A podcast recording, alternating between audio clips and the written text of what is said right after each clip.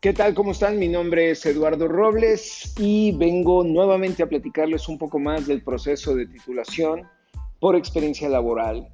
Eh, nuestro programa consta de dos evaluaciones. Una es el examen escrito, la otra es una evaluación oral. Para la evaluación oral existen dos alternativas. Una es hacerlo a través de Ceneval, Centro Nacional de Evaluación, y otra es hacerla directamente en el Instituto Expansión, que está acreditado por eh, el Acuerdo 286 para realizar estas evaluaciones.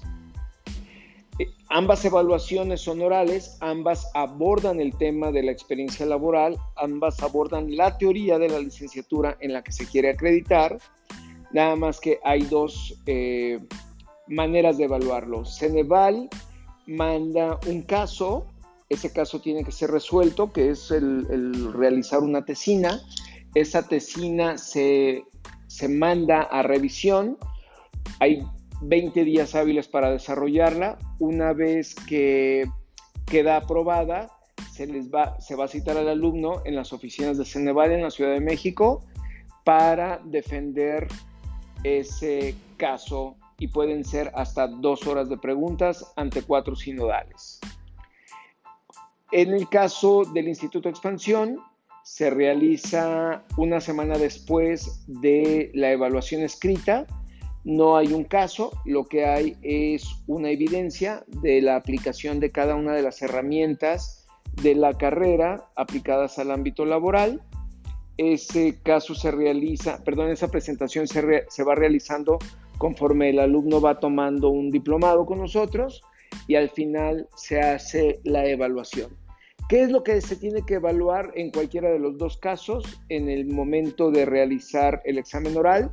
Bueno, número uno, que la persona tenga una comprensión de cada una de las áreas de la carrera. Por ejemplo, si es eh, una carrera como administración de empresas, debe de tener conocimientos en el desarrollo organizacional de una empresa, en la administración de las finanzas, en la administración de los recursos humanos y en la administración de la mercadotecnia.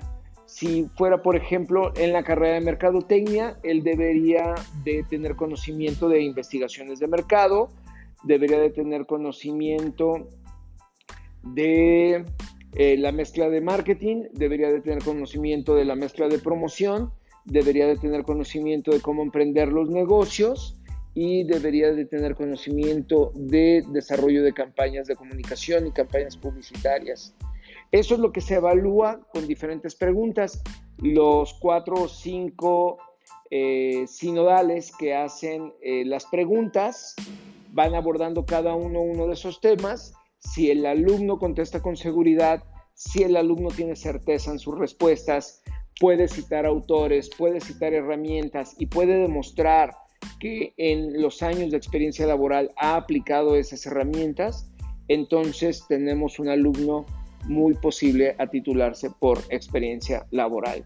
Al final del examen se le entrega un reconocimiento de acreditado o de aún no acreditado eh, para que él sepa de inmediato cómo le fue, cuál fue el resultado.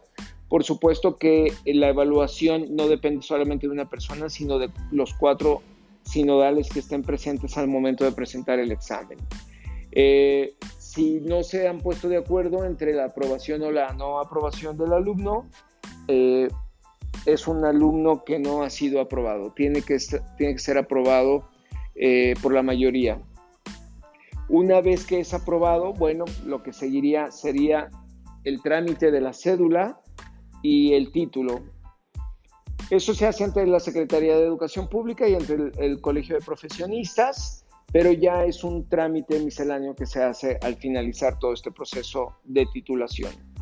Eh, en podcast más eh, posteriores les voy a demostrar cómo eh, uno puede pasar esos exámenes, cómo son las preparaciones muy eficientes para esos exámenes y de qué manera puedes presentar un examen de titulación por experiencia laboral y tener la certeza de que lo vas a aprobar. Muchas gracias por escucharme. Mi nombre es Eduardo Robles y estaré pronto comunicándome con ustedes a través de un nuevo podcast. Hasta pronto.